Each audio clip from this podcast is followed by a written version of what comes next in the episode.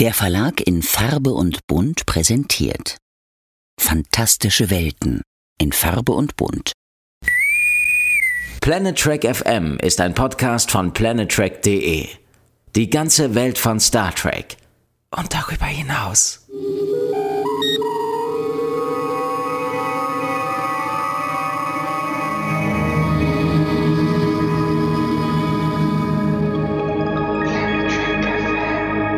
Moin moin und herzlich willkommen zu einer neuen Ausgabe von Planet Trek FM, die ganze Welt von Star Trek mit mir, eurem Björn Sölter.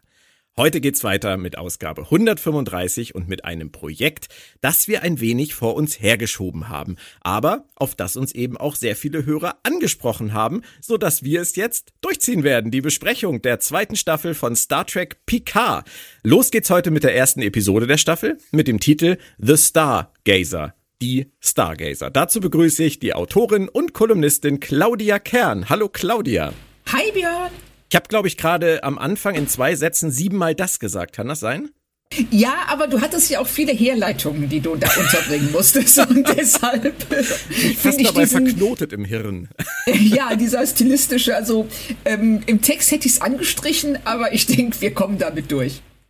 Und Knoten im Hirn ist ein gutes Stichwort. Wir haben es uns nicht leicht gemacht mit Picard. Äh, und wir waren uns ja auch eine ganze Weile unsicher, ob wir die Episoden des zweiten Jahres jetzt wieder einzeln besprechen würden. Das hing sicherlich auch mit Staffel 1 zusammen und wie sie damals für uns verlaufen ist, oder? Ja, das würde ich auch sagen. Also ich war am Ende von Staffel 1, ähm, kann ich ganz ehrlich sagen, ein wenig traumatisiert, weil ich fand die Lösung, die sie sich für die Androiden haben einfallen lassen, sehr unglücklich. So schön ich auch die Abschiedsszene zwischen Picard und Data fand.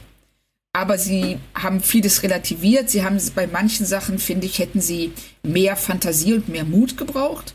Und deshalb bin ich mit, na ja, doch nicht ganz ohne Bauchschmerzen in die zweite Staffel reingegangen und wusste eben auch nicht, ob wir wenn sie so verläuft wie die erste, uns und den Leuten, die uns zuhören, Gefallen tun, wenn wir praktisch zehn Folgen lang sagen, hm, nö, nicht so toll. Nee, das ist ja, das ist ja einfach das Thema. Wir haben das ja auch am Ende von unserem letzten DS9-Cast kurz thematisiert. Wir wollen nicht immer die Überbringer der schlechten Nachrichten sein und wir wollen nicht immer die, die Laune runterziehen, nur weil wir mit irgendwas ein Problem haben. Aber ja. Picard Staffel 1 hat ja relativ, würde ich sagen, am Anfang viel richtig gemacht und hat uns Storyfässer hingestellt, die uns auch interessiert haben. Ich sag nur XBs oder You. Ja. Aber es ist eben am Ende mit den Androiden und insgesamt so ein ganz kleines bisschen, ja, traumatisch ausgegangen für uns. und dann kam Staffel 4 von Star Trek Discovery. Und auch das, glaube ich, hat mit reingespielt, dass wir bei Picard gezögert haben, weil ich habe das mehrfach schon gesagt, Staffel 4 von Discovery halte ich für die beste Discovery-Staffel. Auf jeden Fall. Das sage ich auch ohne Häme. Aber das Ende, das hat genau deswegen so geschmerzt und diese Angst befeuert, dass es immer gleich läuft für uns, dass wir das Gefühl haben, dass sie am Ende Dinge tun, die keiner mehr versteht und sich ihr eigenes Gerüst mit dem Arsch wieder einreißen. Ja. Und das schwingt irgendwie so mit und äh, nach vier Staffeln Discovery und einer Staffel Picard glaube ich, waren wir einfach an dem Punkt, dass wir gesagt haben, wir fühlen uns ein ganz kleines bisschen leer. Ja, richtig. Und ich denke, ähm, abgesehen davon, dass wir so oft darauf angesprochen sind, ein Faktor, der auch mit reinspielt, das, was wir jetzt tun, ist ähm, Strange New Worlds. Ja. Also für mich ist es zumindest so, dass ähm, ich praktisch, wie sagt man so schön in der Schule, mit dir erarbeiten möchte wie es möglich ist, dass Strange New Worlds so hervorragend funktioniert und viele Probleme umgeht, die wir in Disco und in Picard vorfinden, ähm, wie wir das zusammenkriegen, weil mein Gehirn, mein Gehirn fällt es sehr schwer, diesen Spagat zu vollziehen. Und es ist wahrscheinlich auch zu leicht, einfach nur zu sagen, das eine ist ähm, horizontal erzählt und das andere nicht. Es spielt definitiv damit rein und ich halte das für einen ganz, ganz wichtigen Faktor. Mhm. Aber ich glaube, es ist nicht der einzige. Da nee. bin ich ganz bei dir.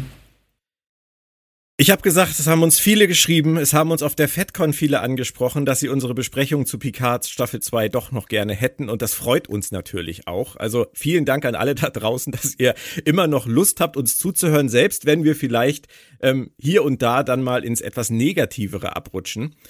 Ich würde sagen, wir legen einfach los und obwohl ich die Episode 2.01 ja schon mit dem Kollegen Wohlfahrt zum Staffelbeginn kurz besprochen hatte, fangen wir beide jetzt natürlich nochmal von vorne an und arbeiten uns durch die gesamte Staffel. Ähm, das wird sich dann zeigen, wohin das am Ende führt. Wenn du sagen müsstest, was an Staffel 1 für dich funktioniert hat und was Staffel 2 hätte vielleicht beibehalten müssen, was wäre das gewesen? Ähm, der, was in Staffel 1 sehr gut gefallen hat, war dieser, ich sag mal, philosophische Ansatz von Picards Altern und dem Blick, den er auf das Ende seines Lebens richtet. Ja. Dieses Selbstreflektierende. Und ähm, dieses Aufarbeiten von Dingen, die vielleicht hängen geblieben sind. Also gerade ähm, die äh, Borg fand ich in Staffel 1, bevor sie dann vergessen wurden, ähm, den mit Abstand interessantesten Aspekt. Absolut, ja. Ja, ja. Deswegen hat mir ja auch der Tod von Yuso wehgetan. Ja, und vor allem Einfach, weil ich mehr Art. hätte erfahren wollen. Ja, ja. Die, die, Art, obwohl er hat ja noch viel Screentime gehabt, äh, wenn man das mal vergleicht, zum Beispiel mit einem Bruce Maddox, über den wir uns ja auch gefreut hatten, dass der ins Spiel gebracht wurde und der ja gar nichts zu tun hatte. Aber dazu kommen wir noch. Ähm, ich sehe das genauso wie du. Mir hat dieser ganze Ansatz damals gefallen, nach zwei Jahrzehnten nachzuschauen, was aus einer uns so wohlbekannten Person geworden ist. Das ist, das ist genau genommen ja auch die Chance, irgendwie eine Zeitreise zu unternehmen. Wir ja. kannten Picard in- und auswendig, aber 20 Jahre, meine Güte, 20 Jahre sind 20 Jahre. Und was ja. macht das mit Menschen? Wenn wir uns überlegen, wo standen wir vor 20 Jahren und wo stehen wir jetzt? Oder uns ja. überlegen, wo stehen wir in 20 Jahren? Das ist Richtig. eine irre Zeit. Und wir haben, denke ich, in der ersten Staffel auch schmerzhaft erlebt, dass es mit den Menschen nicht immer das Beste macht. Das ist ja. verdammt interessant. Und ich finde auch, dass es in der ersten Staffel uns teilweise zwingt, auch das Bild, das wir von Picard hatten, zu überarbeiten. Und wenn ja. man jetzt zurückgeht zu den frühen TNG-Folgen, sehe ich auch einen Picard, der mir in meiner Erinnerung sehr viel besser gefallen hat als in der Realität. Ich weiß nicht, wer es von euch gesagt hat ähm, in den Besprechungen zur ersten Staffel, äh, ob es der Christian Humberg war oder Moritz oder du.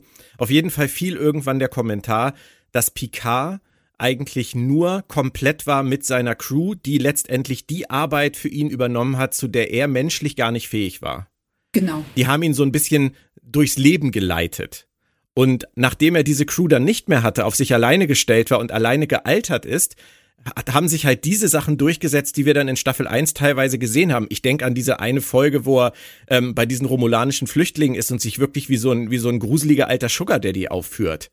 Das, oh, sind, ja. das sind Dinge, die hätten wir nie über Picard wissen wollen. Aber wenn man drüber nachdenkt, ist das gar nicht so out of character gewesen für ihn. Das denke ich nämlich auch. Auch die Art und Weise, wie er Leute benutzt. Ja, das genau. ist etwas, was ich ähm, so ein bisschen verdrängt hatte. Und ich glaube auch, er musste sich auf die Menschlichkeit seiner Besatzung stützen, um seine eigenen Charakterschwächen auszugleichen. Und vielleicht war ihm das gar nicht so bewusst. Und deshalb kommen diese, ähm, vielleicht Charakterschwächen ist vielleicht das falsche Wort, Charakterzüge äh, viel stärker raus, als er auf seine Besatzung verzichten muss und allein auf diesem Weingut sitzt. Ich meine, sie haben das bei TNG tatsächlich thematisiert, hier und da. Ich denke da ja. nur an den Pilotfilm, wo er gleich zu Riker sagt, halten Sie mir die Kinder vom Leib. Das ja, genau. ist, das ist schon so ein Thema gewesen. Und ähm, wir werden sehen, es ist im, in, der, in Sachen Liebe, in Sachen Familie, in Sachen Nähe. Er hat ganz viele, und das glaube ich, kann man ganz ehrlich sagen, Defizite, ähm, die er in sein hohes Alter mitgeschleppt hat und mit denen er auch nicht glücklich ist teilweise, an denen er arbeitet, auch hier in dieser Staffel arbeitet. Und das ist, letztendlich ist das total spannend. Ähm, und es gibt auch in der zweiten Staffel, du hast das gerade so schön gesagt, mit Picard, wie er Leute benutzt oder wie er auf Leute zugeht. Es gibt diese, diese Szene in Staffel 1, wo er zu diesem Admiral geht. Und da müssen wir nachher unbedingt noch drüber sprechen, weil da ist mir was bei dieser Folge hier aufgefallen, was sie total clever gemacht haben. Nicht vergessen. Oh, Herr Sölter, nicht vergessen. Doch zuerst zu den Fakten und Infos zur Episode. Idee und Drehbuch stammen von Terry Matalas und Akiva Goldsman, also von den beiden Showrunnern dieser Staffel. Matalas war bei Voyager und Enterprise an der Produktion beteiligt und dort primär als Assistent von Brandon Braga tätig. Er schrieb für Enterprise die beiden Episoden Impulse, Impulsiv und Stratagem, Kriegslist nicht übel, würde ich sagen. Und er spielte eine kleine Rolle im Enterprise-Finale als Crewman der Enterprise D. Das hier ist seitdem aber seine erste direkte Arbeit an Track. Man kennt ihn natürlich zum Beispiel für die Serie 12 Monkeys, die ja auch was mit Zeitreisen zu tun hat. Goldsman kam bei Discovery zu Star Trek und schrieb seitdem an neun Episoden insgesamt mit, bei Disco an The Vulcan Hello, Leuchtfeuer, an Will You Take My Hand, Nimm meine Hand und an New Eden, bei Picard, an Remembrance, Gedenken, Maps and Legends, Karten und Legenden, sowie an der Doppelfolge, und jetzt wird schmerzhaft, Ed in Arcadia Ego. Für Strange New Worlds liefert, lieferte er just die Pilotfolge ab, die ja genauso heißt wie die Serie, und außerdem führte er bei Track bisher fünfmal Regie. Aber nicht hier, denn hier führte Regie Douglas Arnio Koski. Für ihn die siebte von inzwischen acht Trackarbeiten, bei Disco viermal und bei Discover, äh, bei Picard zweimal. Zum Beispiel bei Nepente, einer Folge, die ich in der ersten Staffel ja ganz großartig fand. Und dann auch noch in der zweiten Staffel bei Penance Buße und beim Shorttrack The Brightest Star. So, jetzt haben wir die ganze Statistik einmal durch. Zum Inhalt noch, wer die Folge nicht mehr ganz im Kopf hat, Picard lebt fröhlich auf seinem Weingut, während die Ex-Crew aus der ersten Staffel inzwischen wieder eigene Wege geht, doch dann meldet sich eine außerirdische Macht und will reden. Allerdings nur mit Picard und Q, ja, der taucht auch noch auf. Wollen wir mal am Anfang der Folge beginnen, Claudia? Ja, lass uns das doch machen. Alarm, Panik, Chaos und Picard mittendrin. Ich würde gern von dir wissen, ob es dir geht wie mir. Ich mag sowas nicht. So Auftaktszenen, die zu viel vorwegnehmen, die springen, uns dann die Vorgeschichte in Staffelform danach erzählen. So Selbstzerstörung, Peng, 48 Stunden vorher. Das ist so 90er Jahre TV, das ist nicht meins. Ja, es ist vor allen Dingen ein, eine Art des Erzählens, die dich die ganze Zeit zwingt, während du die Vorgeschichte guckst zu überlegen, wie kommen sie denn an diesem Punkt am Ende raus. Das heißt, du ähm, sitzt praktisch, du rutschst praktisch auf dem Hintern hin und her, weil du wissen willst, wie sie endlich an diesen Punkt kommen. Und das ist dann immer so was, ähm, ich find's ein bisschen schade, weil du damit deine eigene Vorgeschichte klein redest. Mhm. Ich find's auch einfach unnötig bei, bei Streaming-Serien. Ganz ehrlich, ja. das ist ja so, das ist so dieses Ding, bleib dran, es ist spannend hier anstatt ja, jetzt mit irgendwas Ruhigem anzufangen. Aber das können sie doch. Sie können doch machen, was sie wollen. Richtig, sie können machen, was sie wollen. Das ist ja das Schöne beim Streaming, aber das sind eben auch Leute, wie du gerade schon gesagt hast, wenn man diese Aufzählung sich ansieht, die kommen aus dem Network-Fernsehen.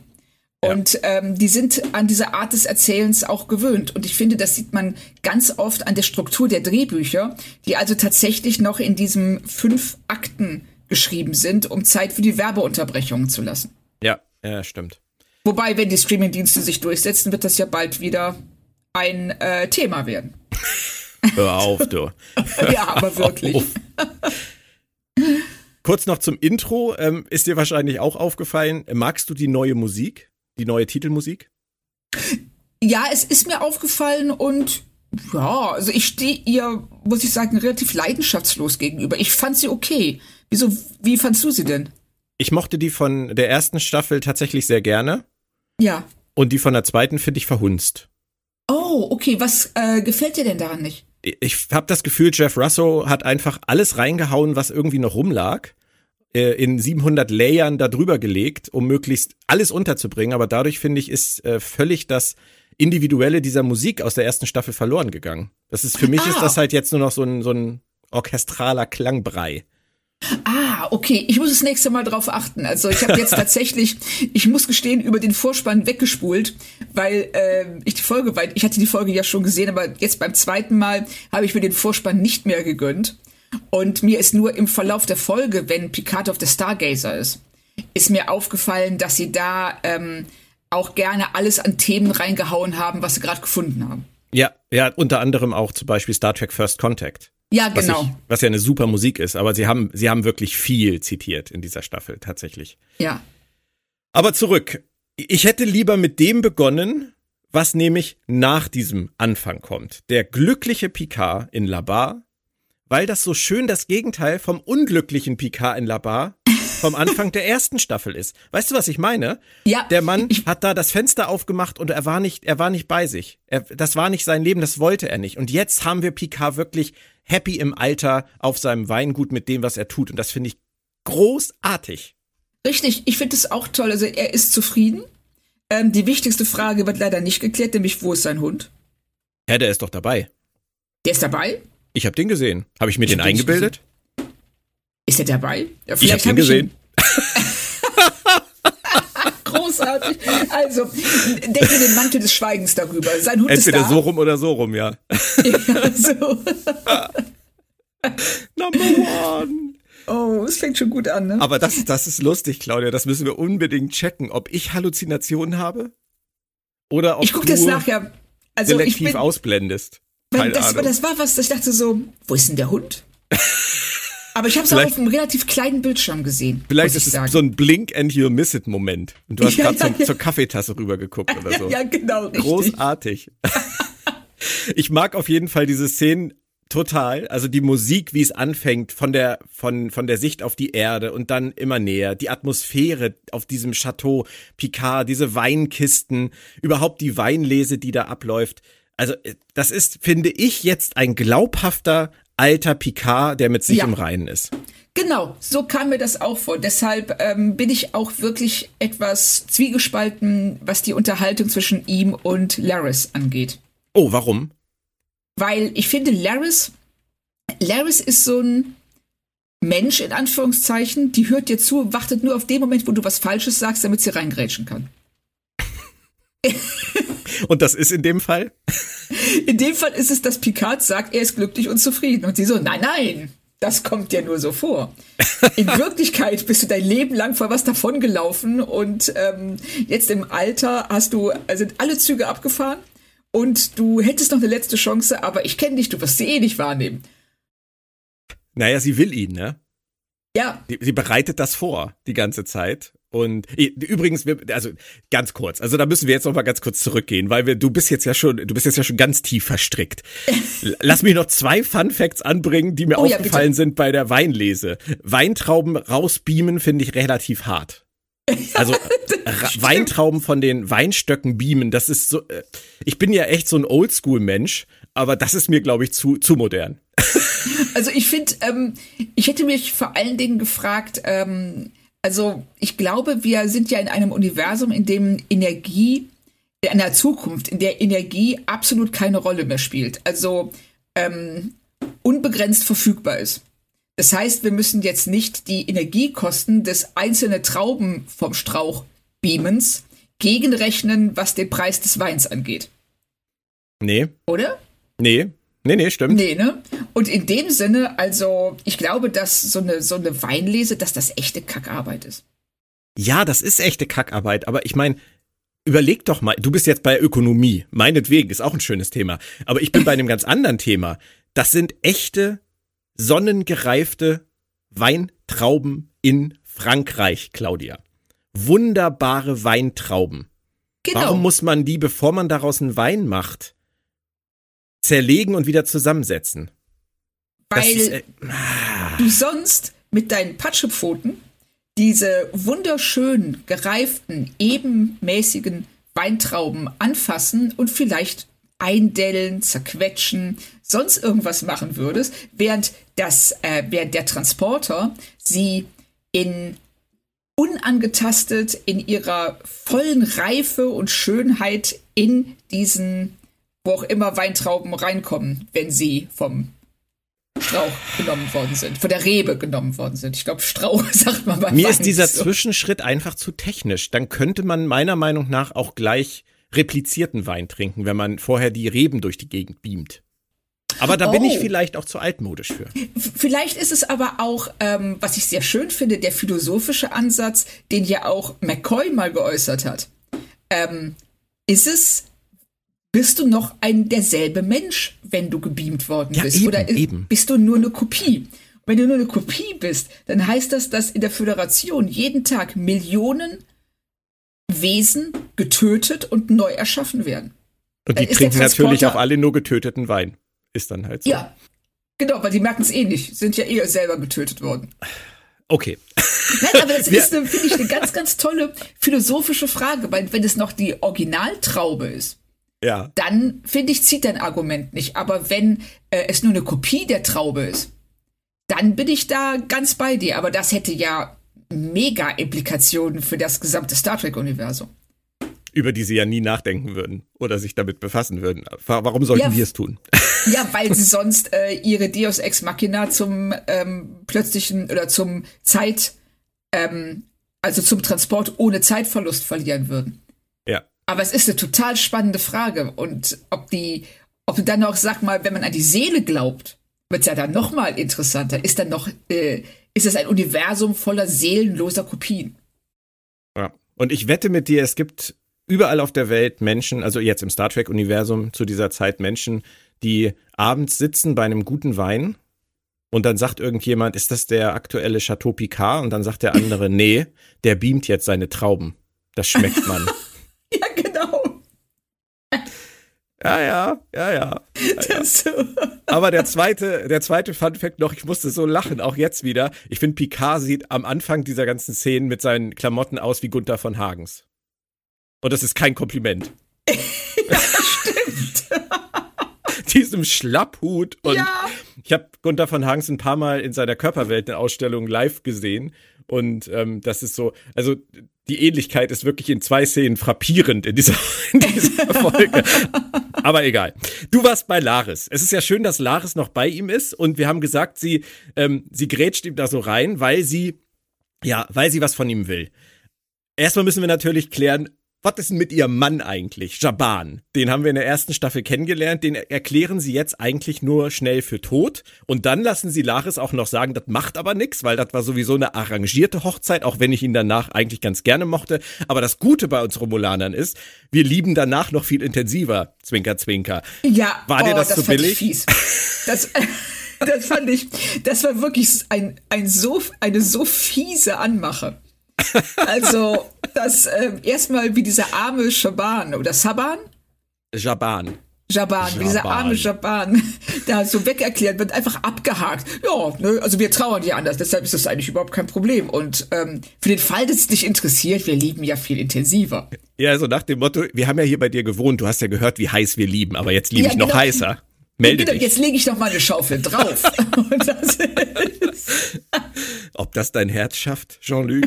Also, ich meine, ich verstehe ja die Notwendigkeit der Story, Jaban so äh, rauszuschreiben, weil sie hätten sonst für ihre Geschichte, bei der es ja darum geht, dass Picard Nähe zulassen soll und den Weg nicht alleine gehen soll, am Ende seines Lebens hätten sie sonst ja einfach eine neue Figur gebraucht. Und da war es ja, ja, viel einfacher, Jaban rauszuschmeißen und Laris umzupolen. Aber es ist schon einfach. Richtig, sie machen es sich da sehr, sehr einfach. Auf der anderen Seite, ich kann verstehen, dass sie ähm, hier ähm, das in, innerhalb von einer Szene so etablieren wollen, ähm, um nicht äh, noch mehr Zeit zu verlieren. Wie du schon sagst, als hätten sie eine neue Figur einführen müssen, die muss Picard erstmal kennenlernen und so weiter. Bei Laris, er hat schon eine Beziehung zu ihr, er kennt sie bereits und ich finde auch die Schauspielerin klasse. Ja, natürlich ist die klasse. Also gar keine Frage. Ich fand es nur so, äh, das ist immer so ein bisschen schade, wenn man so zwischen den Staffeln dann sich Figuren entledigt. Ja. weil man was anderes vorhat. Nee, ich habe es tatsächlich gegoogelt, weil ich dachte, ich hätte was vergessen. Ah, okay. Nee, ich habe, sie haben sich ja auch so eine Mühe gegeben damals äh, mit diesen Countdown-Comics bei der ersten Staffel, ja, Laris richtig. und Jabbar noch extra einzuführen. Deswegen waren die mir vielleicht präsenter. Ich weiß es nicht. Bestimmt. Also ja. nein, ich musste gucken, was, ähm, äh, ich war mir nicht sicher, ob ich Shabans Tod einfach vergessen hatte. Ach so, nee, okay. Das meinte ich. Also ja. nicht, dass ich ihn googeln musste. Ich wusste schon, wer er ist und wer Laris ist. Aber das, ähm, äh, was aus ihm geworden war, da war ich so für einen Moment, ähm, bin ich da etwas ins Schleudern geraten. Aber nach dieser etwas, äh, nach diesem etwas negativen Spin dieser Szene muss ich jetzt auch noch ganz viel Positives sagen. Und das meine ich auch wirklich von Herzen so, weil das sind so Kleinigkeiten, die machen mich als Fan einfach total glücklich, nämlich dass zum Beispiel Laris sagt, nutze das heute, denn wir wissen nichts über das Morgen. Das ist so ein toller Rückbezug auf The Inner Light, das zweite Leben, wo Picard zu seiner Tochter sagt, live now, now will never come again. Ja. Und ich liebe das, dass sie das so reingenommen haben, weil das so schön auf die Serie zurückgreift. Und das muss auch, muss Absicht sein. Kann ich mir nicht anders vorstellen. Das, das glaube ich auch. Und das ist ja auch, ähm, äh, ich finde generell jetzt mal abgesehen von, vom Inhalt der Unterhaltung, finde ich ähm, die beiden in diesem Gespräch, die sind so vertraut, die gehen so vertraut und angenehm miteinander um. Ja. Dass man wirklich glaubt, dass die sich seit Jahren kennen. Ja. Das haben sie toll geschrieben, toll gespielt. Ja. Und das ging dann noch weiter, denn sie sagt dann noch was übers Innehalten. Hier, jetzt. Und das war für mich der zweite mega tolle Rückbezug, nämlich zu Star Trek Insurrection, der Aufstand. Mit dem perfekten Moment mit Anish, den Picard Oh ja, erlebt. richtig. Und ich habe mich dann gefragt, warum glaube ich, oder ich frage dich, warum glaubst du, kann Picard das hier nicht? Er konnte es in TNG, zum Beispiel mit Crusher und auch bei anderen Gelegenheiten. Ich erinnere dich an das ausrollbare Keyboard im in der Jeffreys Röhre. Oh. Er konnte im Moment leben und er konnte im Moment lieben, das haben wir gesehen. Warum hier nicht? Verdrehen Sie da irgendwie seine Figur, weil Sie diese Muttergeschichte in petto haben? von der man hier noch nichts ahnt? Oder kann das eine realistische Entwicklung eines Mannes im hohen Alter sein? Ist es nicht das, was Geinen später in der Szene ja, sagt, genau. wenn sie ähm, ihn darauf anspricht, wenn er nämlich genau das Argument bringt und sagt, ich kann doch lieben. Und sie sagt, ja, aber nur, wenn diese Liebe ähm, äh, vorübergehend ist. Wenn du weißt, dass sie nicht, äh, dass sie keine Wurzeln schlagen wird. Ja. Dann ist dir das möglich. Und hier, wo er ja keine Fluchtmöglichkeit hat und auch weiß, dass, ähm, dass er und Laris zusammenbleiben würden, da ist es ihm tatsächlich nicht möglich, das zu tun. So ja. hab, das wäre meine Interpretation davon. Genau. Und ich habe noch gedacht, es, du hast jetzt gesagt, er kann nicht fliehen. Ich habe es mir so hergeleitet, dass mit Laris ist einfach für ihn emotional zu nah. Alles andere vorher, das war nur Gespiele. Das war im Moment. Und Laris bedeutet ihm offensichtlich mehr. Kann man sich das so zusammenreimen? Er hat Angst vor mehr. Ich denke, ja, er, ich, mir kam es so vor, dass er Angst hat vor der Beständigkeit, vor dem Immer. Genau, ja. Und dass er äh, nicht bereit ist, sich ähm, zu so etwas ähm, Endgültigem, auf so etwas Endgültiges und Festes einzulassen. Das ist, ähm, ich glaube, er ist jemand, der auch ja dieses Reisen im Raumschiff, dieses von Ort zu Ort, dieses äh, nie lange genug irgendwo sein, um wirklich ähm, da zu sein, sondern immer nur ein Besucher. Ich glaube, das ist etwas, das ist eine ähm, Art von Dasein, die ihm sehr liegt, mhm. weil er dadurch immer wieder eine Rückzugsmöglichkeit vor einer anderen Person und auch vor diesen zu starken Gefühlen. Und das ist ja etwas, was man auch dann über seine Mutter sagen kann, über ihre Erkrankung. Das äh, muss ja auf ihn auch als Kind gewirkt haben, als hätte sie zu viel von allem, zu viel Gefühle, zu wenig Selbstkontrolle. Ja. So, ja. also ne, von dem, wie ein Kind sowas wahrnimmt. Und damit haben sie eigentlich die Figur von Picard in Schwarze getroffen. Das muss man ihnen zugutehalten. Also Absolut. ich kann diesen Picard so tatsächlich glauben, vor allem das, was du gerade gesagt hast, das spielt ja auch in die erste Staffel rein. Ihm hat die Möglichkeit, dieses auch mal woanders zu sein, nie lange genug am selben Ort zu sein, damit er merkt, dass er mal weg muss. Das hat ihm da gefehlt, weil er war nur noch auf seinem Weingut. Er hatte die Sternenflotte hinter sich gelassen, er hat ihr den Rücken gekehrt, die haben ihm den Rücken gekehrt und er ja. konnte nicht mehr. Und jetzt in der Staffel 2 werden wir ja noch sehen, jetzt hat er beides. Jetzt hat er the best of both worlds. Er kann auf seinem Weingut der Picard-Rentner sein, der die Weinlese macht, aber er wird dann auch in die Action gerufen und kann wieder der Admiral sein und an der Akademie sein Unwesen treiben. Und ich glaube, ja. das funktioniert für ihn. Das funktioniert, genau. Und da, ähm, das ist auch der Punkt, der mich ein bisschen stört an den sehr ähnlich ablaufenden Unterhaltungen zwischen Laris und Guinan.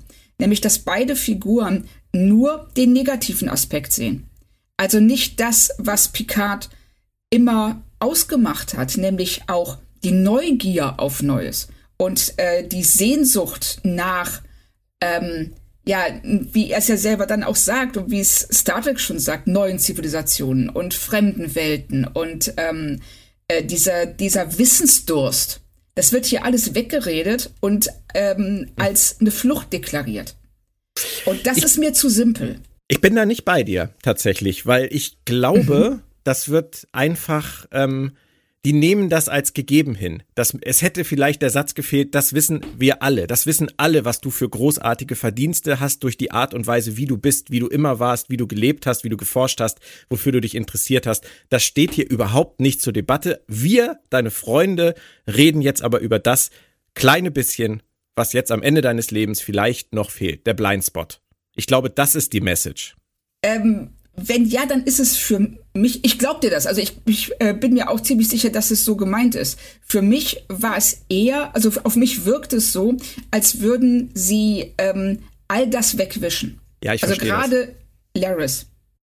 Es wirkt so, als wenn sie sagen, ähm, hast du nicht geliebt, hast du nicht geheiratet, hast du keine Familie gegründet, hast du eigentlich gar nicht gelebt.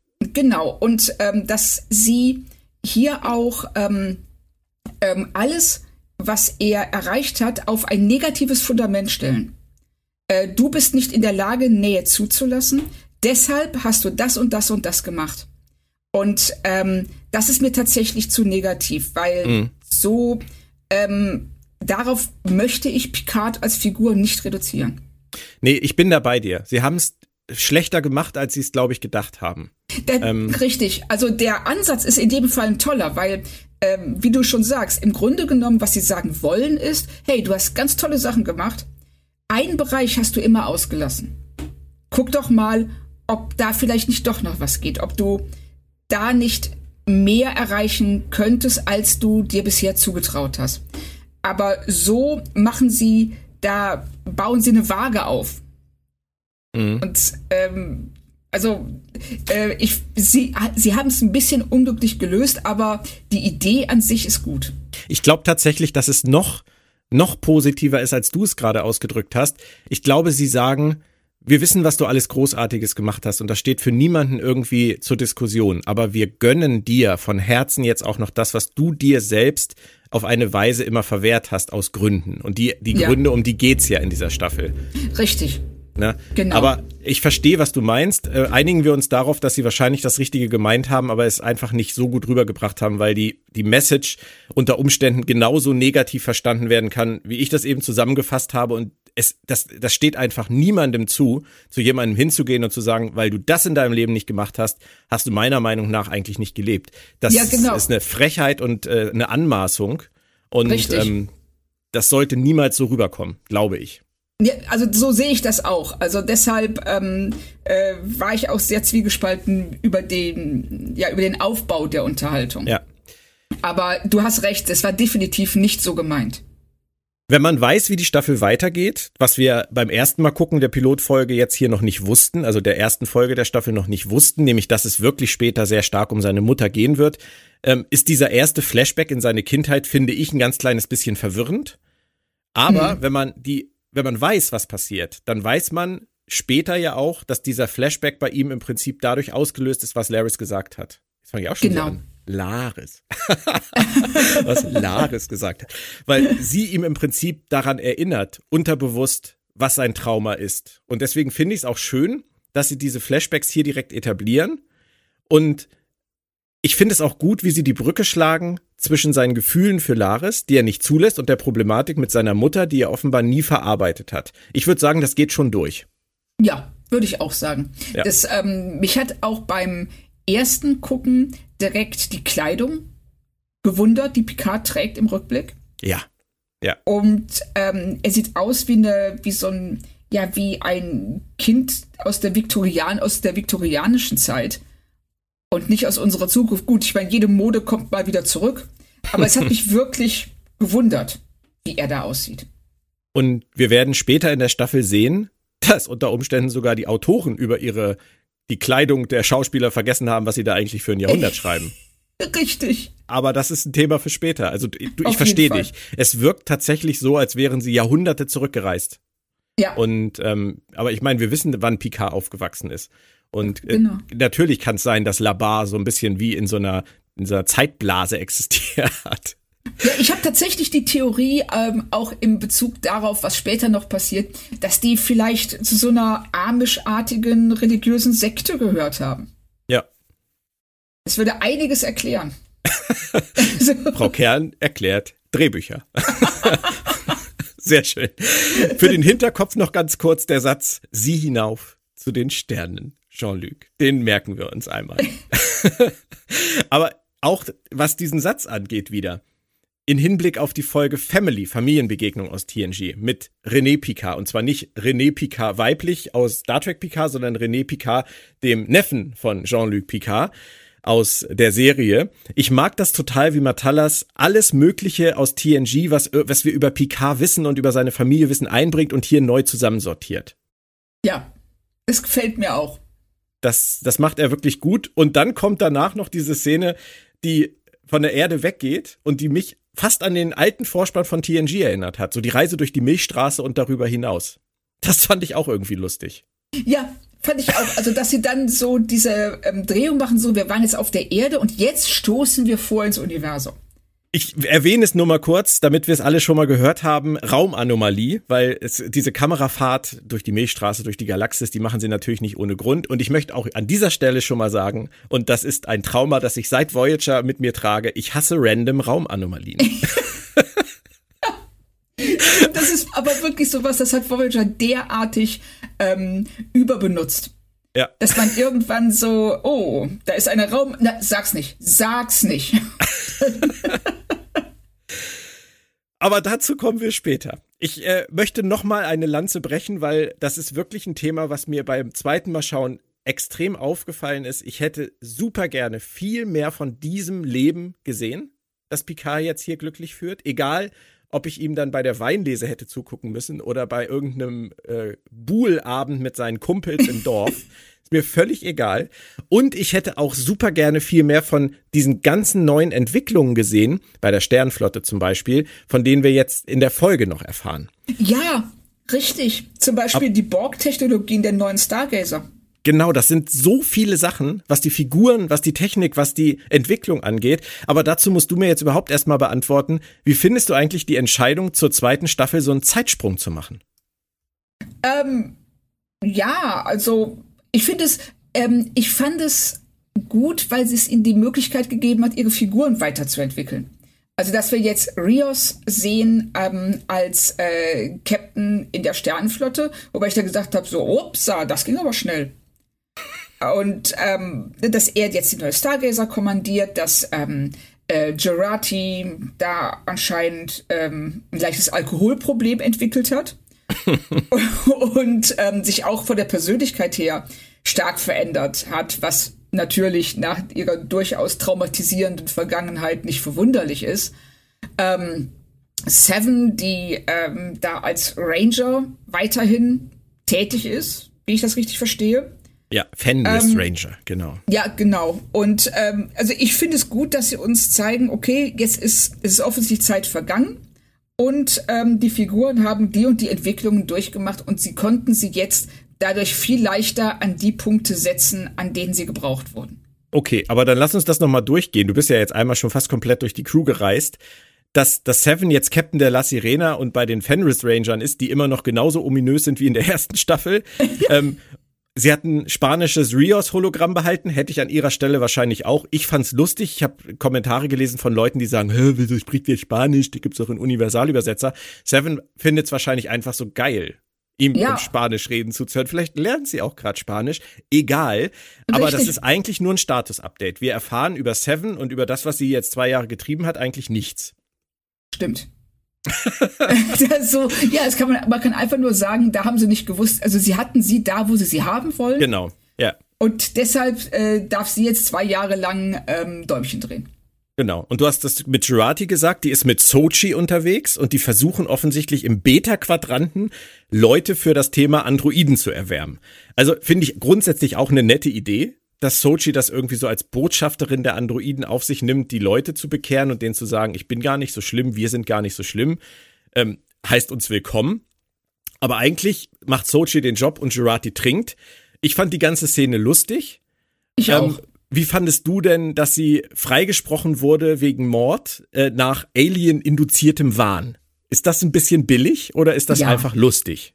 Naja, sagen wir mal so, so wie sie es zusammenfasst, ist es lustig in der Szene vor allen Dingen der Blick des Deltaners ist halt großartig. ähm, aber wenn man drüber nachdenkt, auch schon, wie sie mit diesem Mord in der ersten Staffel umgegangen sind, die nehmen das schon alle sehr locker.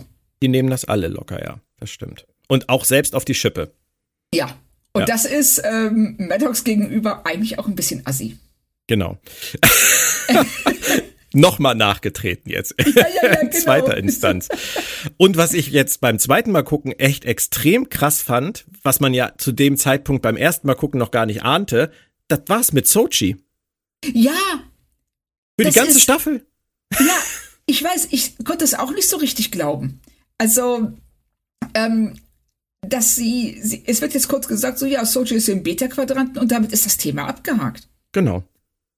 Ist schon krass. Ich meine, wir sehen die Schauspielerin ja wieder, wissen wir. Aber ja. dass sie Sochi nach der ersten Staffel so komplett über Bord werfen, es ist, ich finde das schon echt spannend. Also das, ähm, ich habe es auch nicht richtig verstanden. Also klar, sie brauchen die Szene, um sie über Bord werfen zu können.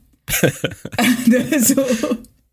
ja. Aber das war schon seltsam. Gut, sie haben dann Gerati direkt mit dazu gepackt, damit sie die beiden in einem ähm, in einer ähm, Szene abfrühstücken können.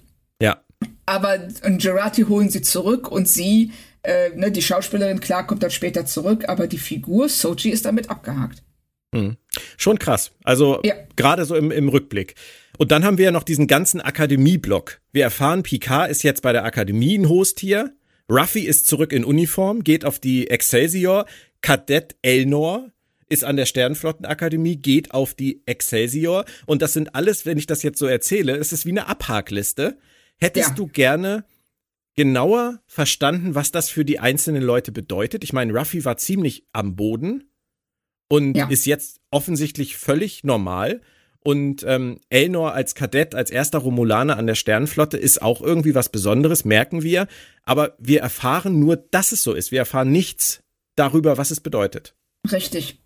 Und das, ähm, es war wirklich, es war eine Nummernrevue. Letzten Endes. Also die werden, ähm, äh, es wird eine Figur nach der anderen uns gezeigt. Ähm, die macht jetzt das, der macht jetzt dies und der ist da und da. Und äh, dann ist das abgehakt.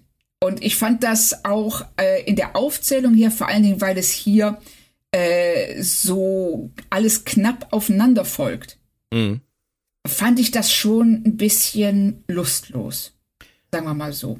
Bei Picard haben wir ja schon gesagt, werden wir ja in der Staffel erfahren, was es für ihn bedeutet, wieder zurück zu sein. Das, oder beziehungsweise das passiert in unserem Kopf. Sie sagen es uns nicht so deutlich, wie wir es empfinden, aber wenn wir darüber nachdenken, dann spüren wir schon, dass dieser Picard wieder zu sich zurückgefunden hat, weil er diesen Job bei der Sternenflotte wieder hat. Ich denke, das kann man sagen. Ja. Und das ist auch okay. Aber Ruffy ist so ein, ist so ein Thema für mich. Ähm, das haben sie fast wie Sochi verloren, obwohl sie sie ja mitschleppen. Ja. Und, und äh, Elnor ist das gleiche wie bei ähm, Sochi im Prinzip. Wir erfahren, dass er auf die Excelsior geht und dann war's das. Im Prinzip, ja. abgesehen von seiner Last-Second-Rettung am Ende der Staffel, die ich jetzt einfach mal vorwegnehme und die ich völlig unbefriedigend fand. Also das ist, war, ja. Ne, ist die Figur, die er wird ein paar Mal von Ruffy irgendwie so gesehen, so geisterhaft gesehen in der Staffel, damit der Schauspieler nochmal einen Drehtag hat. ja, tut mir leid, das ist, das, das ist es alles. Ist, ja, richtig. Und es ist auch ähm, bei Ruffy, ich, sie sagt, dass sie ähm, Elnor halt so ein bisschen ähm, äh, beschützen will, weil mhm. seine Ehrlichkeit ihn ja immer wieder in Probleme bringen wird und dass sie äh, so eine Art Mutterrolle für ihn übernommen hat, eben sicherlich auch wegen ihrer eigenen tragischen Vergangenheit. Aber es ist auch, es wird gesagt und nicht gezeigt. Und deshalb ist dann auch ihr, ähm, äh, ihre ja fast schon wütende Trauer im Verlauf der Staffel kaum nachvollziehbar. Gerade das, weil sie dann am Ende eben doch relativ gleichgültig reagiert, als er dann wieder zurückkommt. Mhm. Und also das ist ganz seltsam. Also hier wird uns ähm, einiges erzählt, was sie nicht unterfüttern mit tatsächlichen äh, Begebenheiten, die uns zeigen, es ist so. Vor allem, weil sie halt uns im Prinzip am Anfang jetzt der Staffel zeigen, dass Ruffy wieder gefestigt ist.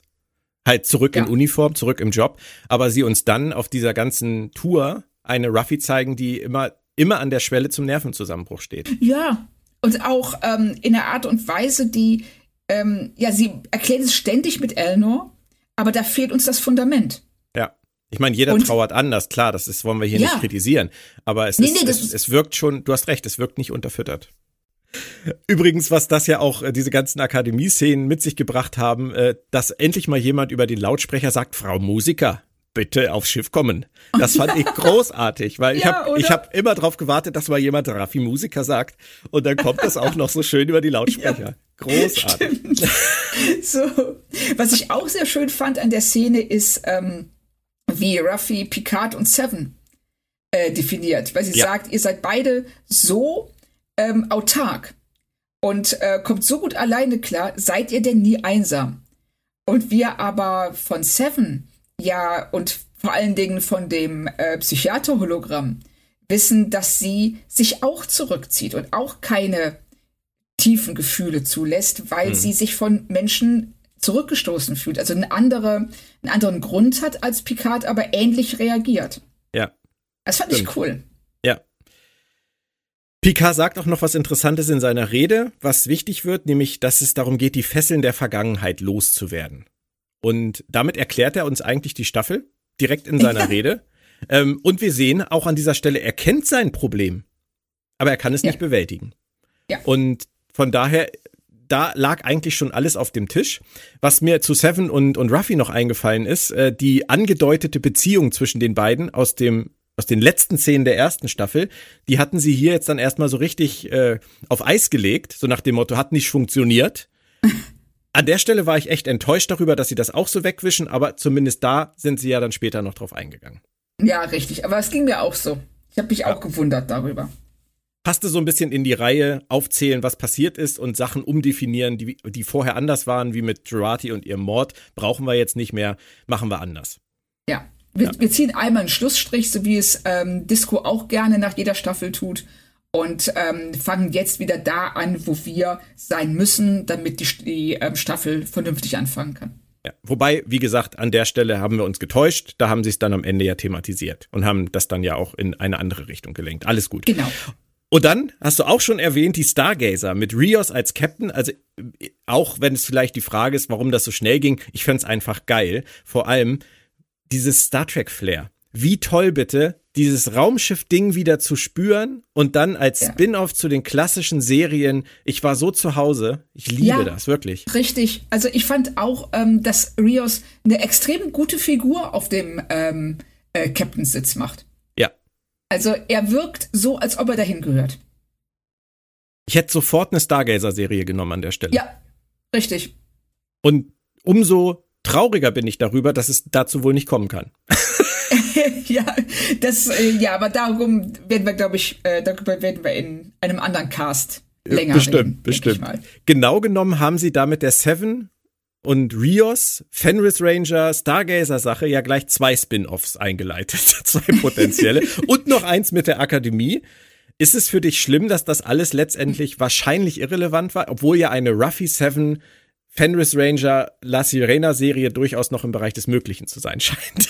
Das würde theoretisch gehen. Also, ähm, ja, ein bisschen schon. Also, ich finde, dass ähm, ich äh, finde es immer ein bisschen schade, wenn ähm, man mit solchen Sachen angefüttert wird, mit solchen Möglichkeiten und äh, vielleicht im Kopf die auch schon durchspinnt und denkt, oh, das könnte ganz toll werden und dann so, oh nee, doch nicht. ja, da, da passieren so viele Kleinigkeiten in dieser ersten Folge im Hintergrund, dass, dass, dass es mich manchmal so ein bisschen frustriert zurücklässt. Aber vielleicht auch zu Unrecht. Das liegt ja vielleicht nur an mir, weißt du, das denke ich ganz häufig. Aber wenn sowas passiert, wie jetzt hier, dann fühle ich mich immer so, als würden sie bei einer neuen Star Trek-Serie, ich sag jetzt mal auf einer Sternbasis, die Hauptfigur der neuen Serie zeigen. Ich nenne ihn jetzt einfach mal Steve. Der läuft da rum und auf einmal taucht Dr. Begier auf. Alexander Siddig. Und Steve sagt, hey, Sie sind Dr. Begier, ich habe so viel von Ihnen gehört. Und bevor Begier irgendwas sagen kann, kommt Garak dazu. Andrew Robinson kommt dazu und Begier umarmt ihn und sagt, Garak, wie schön. Und in dem Moment geht Steve einfach weiter und die beiden verschwinden im Hintergrund und werden nie wieder gesehen. Und weißt du, und du willst rufen, nein! Gib mir Steve! mehr! Steve, komm zurück! Steve, geh zurück! aber das machen die. Bei Lower Decks ist das lustig, weißt du? Aber das ist hier, ist es manchmal so, dass ich denke, nein, tut, tut mir das nicht an. Und dann denke ich an Bruce Maddox. Ich denke an Ichab aus Staffel 1. Ich denke an You und ich denke, Leute, warum holt ihr die raus, wenn ihr nichts über sie sagen wollt? Ja, Genau das ist es. Das ist so, ähm, sie holen sie einmal raus, stauben sie ab, zeigen sie uns und packen sie wieder ein. Oder, Oder noch schlimmer, um. äh, ich wollte gerade sagen, schlimmer noch, machen den Mülleimer auf, werfen sie rein und. Ja. Claudia, sie haben alle drei umgebracht. Maddox, ja. Yu und Ichep. Über Ichep, äh, über Yu haben sie wenigstens noch was gesagt. Das war toll. Aber ich, ich verstehe es manchmal nicht. Ich verstehe die Prioritäten manchmal nicht. Ja, ich bin auch manchmal etwas, ähm, äh, etwas ratlos, weil ähm, ich nicht verstehe, warum es gemacht wird. Ähm, dass sie Leute reinbringen, die sie dann ähm, einfach nur abhaken. Mhm. Leute, Settings, Dinge, Entwicklungen, ja. ja. Ne, das, äh, ich finde auch jetzt, ähm, wenn wir gleich zu Geinen kommen, das ist auch ganz interessant. Ja, ja, ist es, definitiv, aber ich muss vorher noch was anderes fragen. Ja, bitte. Weil das lässt mich nicht, das lässt mir keine Ruhe, dieses Thema. Oh, oh. Und da du ja nun auch schreibst, du schreibst Geschichten, du bist eine Geschichtenerzählerin. Ja. Und ich mache das ja auch. Und wir haben beide unseren Ansatz, wie wir das tun. Und ich möchte da mal ehrlich sein, weil äh, lass uns mal aus dem Nähkästchen plaudern. Ähm, bei meiner Beyond Berlin Novellenreihe sind drei drei Novellen, die nachher einen Roman ergeben. So. Und als ich den ersten fertig hatte und der rauskam, da kamen dann die ersten Leute zu mir und sagten, sie haben ihn gelesen, fanden ihn meinetwegen auch toll oder auch nicht, ist jetzt auch völlig wurscht, wie sie ihn fanden. Aber dann kamen halt so Sätze wie dieses Setting, dieses, diese Stadt Berlin in der Zukunft. Oh, ich hätte da so gern noch mehr drüber erfahren. Ich hätte gerne das tägliche Leben gesehen. Ich hätte gerne gewusst, wie es dazu gekommen ist. Und dann, dann taucht diese Figur auf. Dieser Freund von deiner Hauptfigur. Dieser Jin, der ist so spannend. Warum haben wir nicht mehr über den erfahren? Warum, warum geht das alles so schnell? Und an der Stelle musste ich jetzt auch bei Picard wieder daran denken, wir sind beide, du und ich, wir sind beide nicht George R. R. Martin, weder was das Konto angeht, noch was die Art zu schreiben angeht. Auch nicht, was die Fähigkeiten angeht, sicherlich. Der Ansatz ist ja aber auch ein ganz anderer. Wenn George R. R. Martin schreibt und er schreibt eine Figur rein, die irgendwie auftaucht und irgendeine, irgendeine Funktion erfüllt, dann ist das erste, was er macht, er macht einen 80-seitigen Exkurs über die Historie dieser Figur, die komplette Familie. Er macht einen Stammbaum. Er erzählt, was der Schwippschwager in sonst wo Übersee gemacht hat. Er schreibt noch 30 Kurzgeschichten und 18 Anhänge. So. Das machen wir nicht. Ich, also ich habe zumindest bei dir nicht das Gefühl. Und mhm. ich habe bei Beyond Berlin mich wirklich sehr, sehr stark fokussiert auf das, was ich erzählen will. Und jetzt komme ich zum Punkt. Muss man denen das nicht auch zugestehen?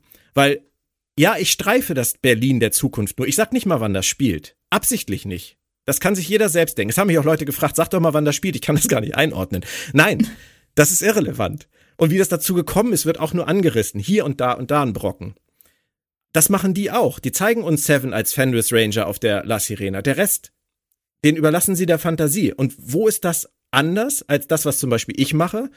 Oder ist es vielleicht auch überhaupt nicht anders als das, was du in deinen Büchern machst? Hm.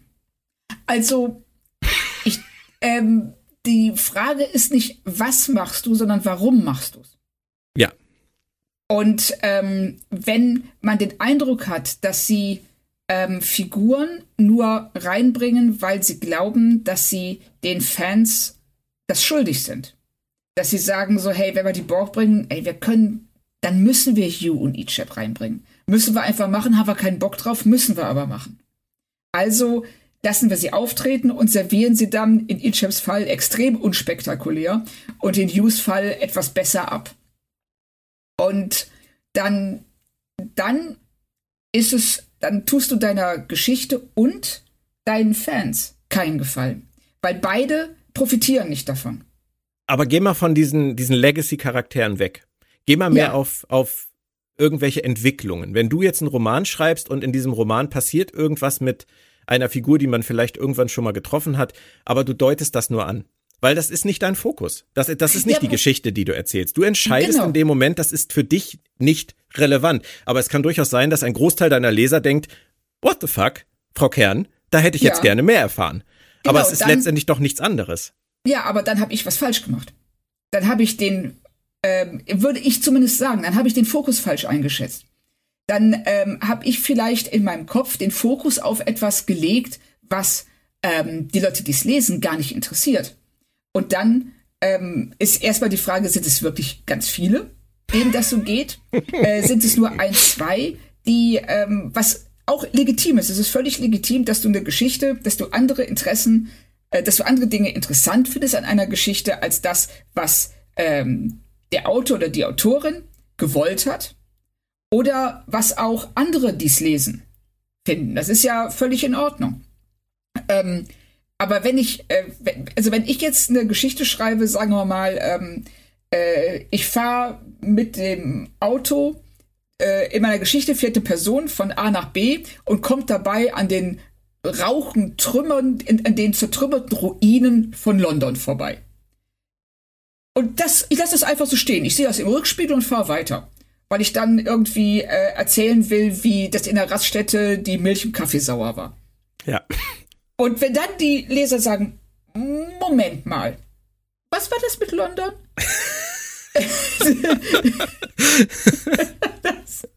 dann würde ich sagen, hey, vielleicht hätte ich den Fokus woanders drauflegen sollen. Vielleicht war die Geschichte, die in meinem Kopf war, nicht die Geschichte, die ich hätte erzählen können. Oder vielleicht, ich will nicht sagen erzählen sollen, weil letzten Endes ist es meine Geschichte.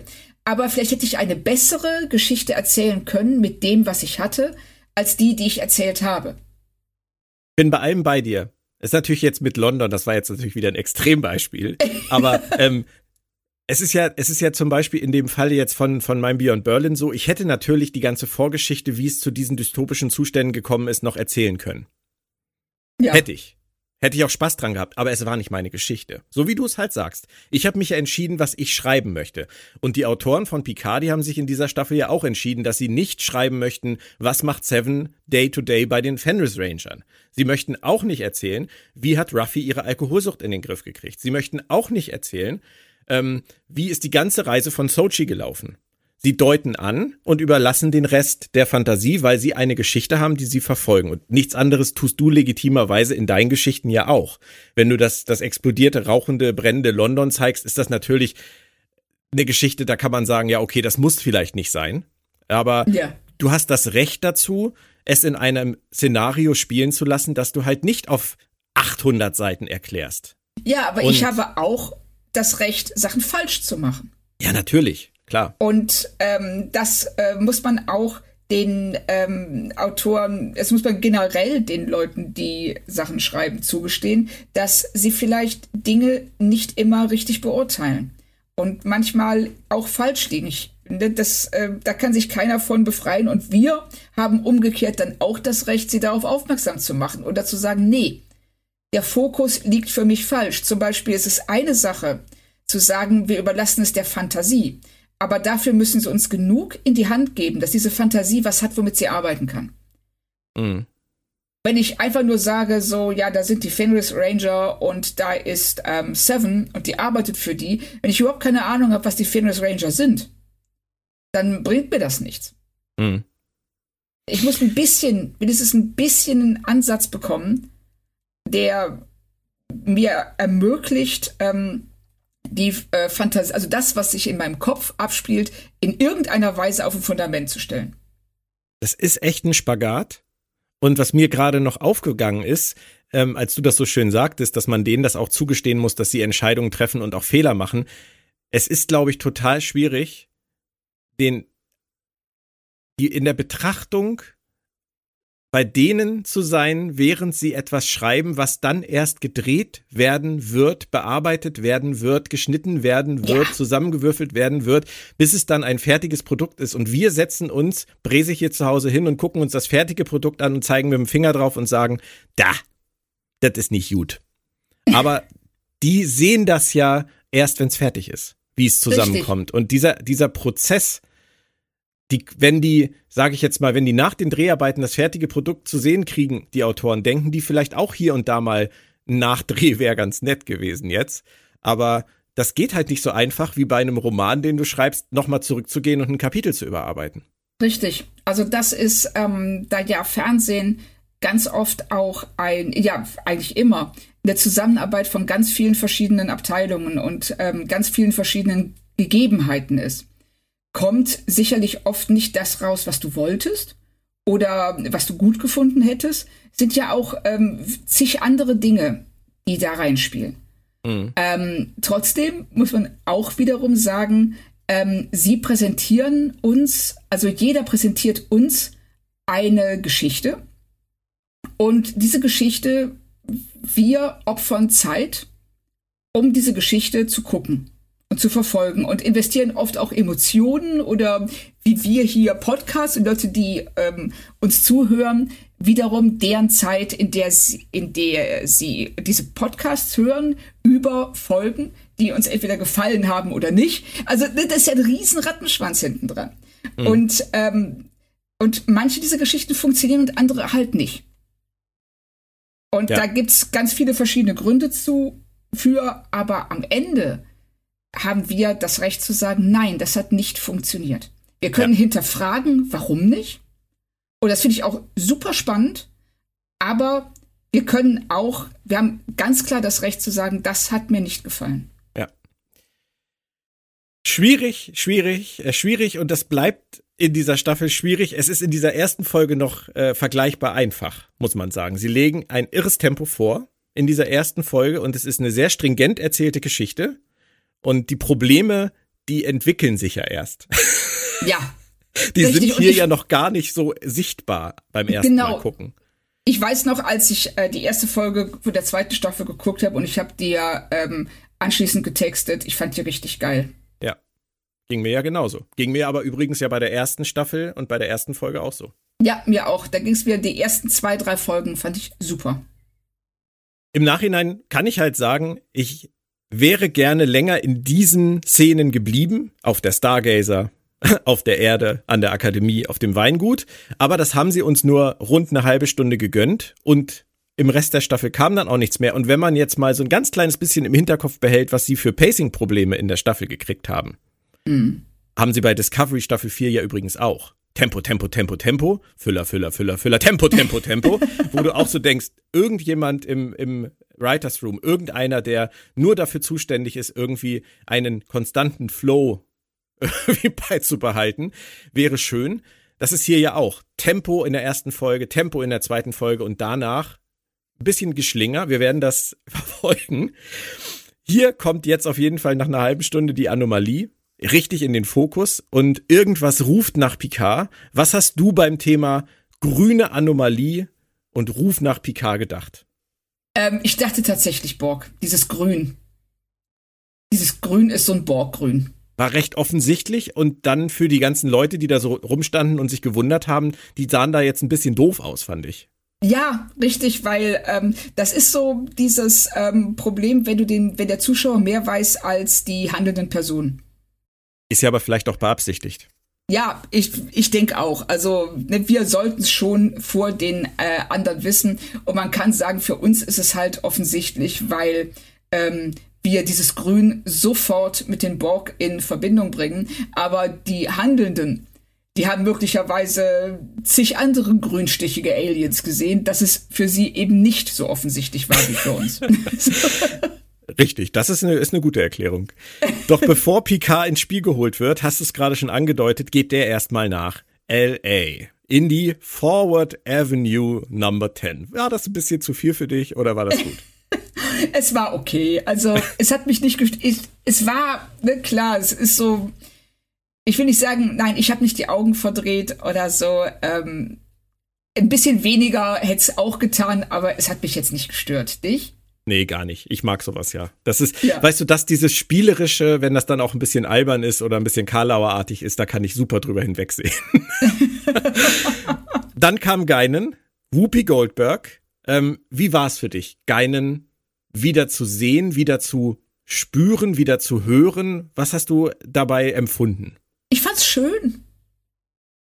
Ich fand es tatsächlich schön. Also viel mehr kann ich darüber gar nicht sagen. Also sie ähm, äh, war für mich sehr stark die Geinen, die wir kennen. Ähm, ich fand sie und Picard, ähm, die reden ähnlich wie Picard und Laris vorher, auf eine unheimlich vertraute ähm, angenehme Weise miteinander, also wirklich wie alte Freunde. Ähm, ein bisschen gewundert hat mich, dass ähm, äh, Picard offensichtlich es nicht für nötig gehalten hat, vorher mal bei ihr vorbeizugehen. Mhm. Weil die scheinen sich ja seit langer, langer Zeit nicht mehr zu sehen, äh, nicht mehr gesehen zu haben. Und ähm, das, das fand ich etwas seltsam. Äh, aber abgesehen passt, davon. Passt zu ihm, sorry, passt zu ihm. Er, er hat doch so eine Augen, Probleme. Sinn, ne? Genau, So, genau, Beziehung ja. aufrechterhalten. Das hat doch Ruffy auch zu ihm gesagt in Staffel Ja. 1. richtig. Ja. Der kommt halt nur, wenn er was braucht. Ja, Das ist kein so- angenehmer Charakterzug, aber das ist einer von ihm. Das stimmt. Das äh, war jetzt auch gerade praktisch das nächste, was ich gesagt hätte, dass äh, es durchaus zu ihm passt, dass das so ist. Ja. Also, dass er ähm, eben äh, Freundschaften, dieses Pflegen von Freundschaften fällt ihm schwer. Bei mir war es übrigens mit, mit Whoopi Goldberg ganz lustig. Äh, Beim Anfang der Szene habe ich gedacht, ich bin bei Sister Act gelandet. weil da habe ich Geinen gar nicht gehört. Als sie das so sagt, mir, ich brauche erstmal erstmal einen richtig starken Earl Grey Heiß. Das war so, das war so Fanfiction irgendwie. Hast du es hast du's auf Englisch geguckt? Nee, ne? Ich hab's, ich hab's beides geguckt. Ich hab's gestern Ah. jetzt extra nochmal auf Deutsch geguckt, äh, so wie wir Ja. das ja immer tun. Ich opfere mich ja immer. Nein, das ist, ist ja nicht so. Die Synchro ist ja gut. Aber Ja. ähm, das wirkt für mich halt auf Englisch und auf Deutsch so ein bisschen so, als würde Whoopi Goldberg versuchen, sich zu erinnern, wer ist eigentlich Geinen? Oder war das die andere? war das die Nonne? Nein. Die hatte, also, hatte auch so ein komisches Gewand an, aber das war für mich noch so ein bisschen unbestimmt. Und je länger sich dann aber diese Unterhaltung entwickelte, desto mehr Geinen habe ich gespürt. Ja. Also ich war da tatsächlich früher drin. Okay. Mit Data war es in Staffel 1 ja letztendlich auch so. Das ist so, das ist alles so überlagert von diesem Nostalgiegefühl. Oder mit Riker Ja. und Troy. Das, das lullt uns ja auch so ein bisschen ein. Ich mag das ja auch. Ja. Das ist so, ja, ich, ich bin ja da immer so ein bisschen zwiegespalten. Finde I ja know. Nostalgie per se ganz furchtbar. Und deshalb, ähm, ähm, äh, deshalb äh, äh, habe ich auch bei solchen Szenen immer zuerst ein bisschen Magenschmerzen. Ich fand hier tatsächlich hatten sie es gut gelöst. Und ähm, Geinen funktioniert als Figur einfach. Sie, man kann sich natürlich fragen, wieso hängt sie da in dieser Kellerbar ab die ganze Zeit? Und ist sie da wirklich, wie ja dann suggeriert wird, seit 300 Jahren mit Unterbrechungen? Und warum? Weil da ist nie einer. Da sind vielleicht noch zwei, drei Leute. Hey, da brummt doch erst nachts richtig äh, der Laden. Oh Mann, Claudia. Ja, das kann man sich fragen. Vielleicht hat sie einfach auch so Dinge in ihrem Leben, die sie anders hätte lösen können. Ja, Vielleicht hätte sie auch mehr aus ihrem Leben machen können bei ihren Fähigkeiten. Aber das Genau. wird hier nicht thematisiert. Aber ich finde es schon spannend, überhaupt noch mal zurückzugehen zu dem Moment, äh, wo wir gesagt haben, vielleicht ist es bei Picard jetzt ernst. Er geht echt nach LA zu Geinen, weil er Liebeskummer hat. Das muss man sich mal reinziehen. Das Ja. muss ihm diesmal wirklich ernst sein. Und er, ich glaube, er spürt einfach instinktiv, er braucht jetzt irgendeinen Knotenlöser, weil das ein Ding jetzt im Alter ist, worüber er nachdenkt, was er reflektiert und wo er noch mal ran will. Und das mag ich. Ja, ich mag das auch. Also auch, dass er diesen, dieser, ähm, ich will nicht mal sagen Kritik, aber diesen Beobachtungen über sein Leben und seinen Charakter so aufgeschlossen ist. Ja. Dass er ne, das nicht einfach sagt, ah Quatsch, Blödsinn und einfach wegwischt, sondern darüber nachdenkt und sich fragt, hey, ähm, ist da was dran? Ja. Wie muss ich mich verhalten? Oder wie könnte ich mich anders verhalten? Und wen soll er da fragen außer Geinen?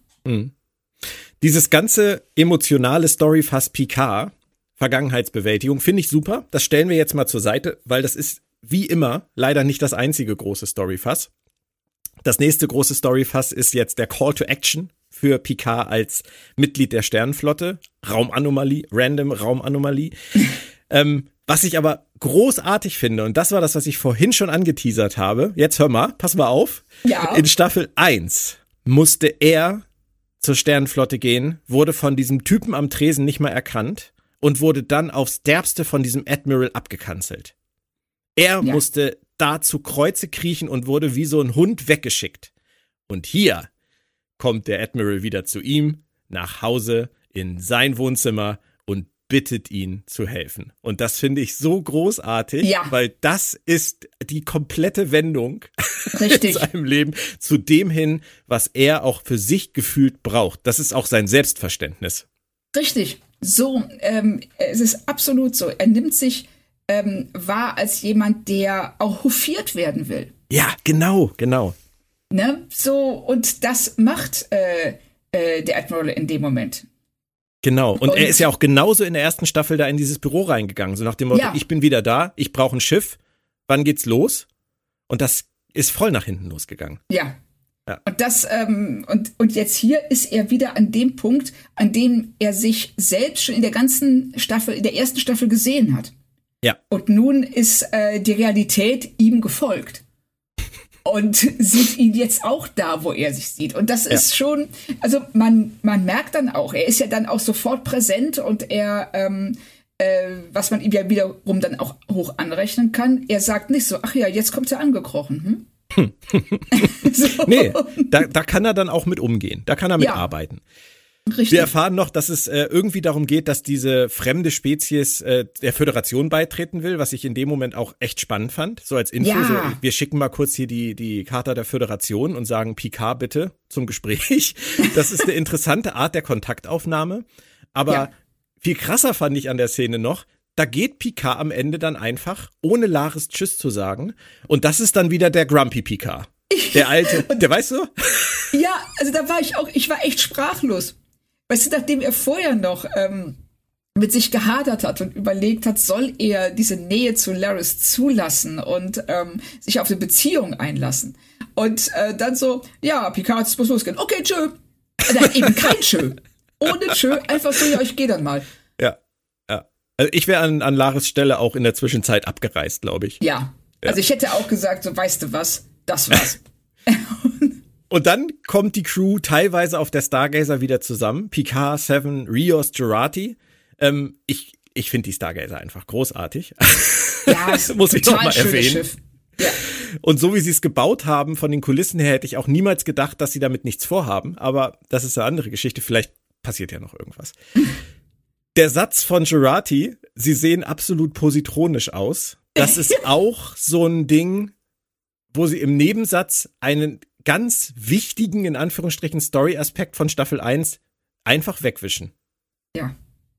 Also das, ähm, also ich bin eh nicht glücklich gewesen mit dieser Lösung am Ende von Staffel 1. Ja, wir geben Picard einen, ähm, den Golem-Körper, aber hey, der ist genauso alt wie sein normaler Körper und der wird auch weiter so altern und ähm, was Picard ja auch sehr wichtig ist, aber diese ganze Lektion über Leben und Sterben, die er vorher mit Data durchgemacht hat, wird dadurch im Grunde genommen ziemlich verwässert.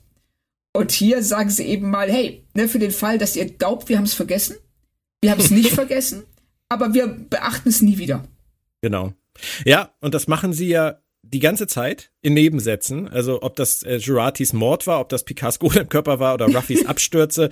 Es ist völlig irrelevant, alles rückgängig. Ähm, wir haben ja schon gesagt, das ist, das ist schon auf die leichte Schulter genommen in Sachen. Ja, es ist vor allen Dingen, ähm, es ist schade, wenn du schon ähm, äh, eine aufeinanderfolgende Geschichte erzählst. Also wenn du schon wirklich ähm, eine Serie als wie ein Roman im Grunde hm. genommen betrachtest, hm. dann müssen Dinge auch Konsequenzen haben, Ursache und Wirkung. Sonst ähm, bist du wieder in diesem was ich eigentlich auch schön finde, Kurzgeschichten-Universum, in dem wir uns in den alten Serien bewegt haben und in dem wir uns auch in Strange New Worlds und Lower Decks bewegen. Mhm. Ja. Aber hier das machen sie, sie machen ganz viel mit den Figuren, was ähm, äh, diese Figuren auf bestimmte Weisen verändern müsste. Und dann haben sie da keinen Bock drauf, so kommt es rüber. Und deshalb wischen sie es dann einfach weg, weil sie was anderes machen wollen, was sie jetzt spannender finden. Das ist so verrückt dieser, dieser Widerspruch, dass ja. sie horizontal erzählen wollen und das immer wieder sagen, das Buch mit den zehn Kapiteln oder mit den 13 Kapiteln, aber in letzter Konsequenz sich vor ihren eigenen Story-Konsequenzen immer wieder scheuen und wegducken. Das ist, ich finde das absolut verrückt. Das will nicht in meinen Kopf. Ja, es ist ganz seltsam, weil ja im Grunde genommen dieses, ähm, wie du sagst, horizontale Erzählen gerade dazu dient, solche Veränderungen zu erkunden und mit dem Zuschauer, ne, also den Zuschauer da durchzuführen. Du hast die Möglichkeit, die du eben äh, im klassischen Fernseh äh, erzählen nicht hast.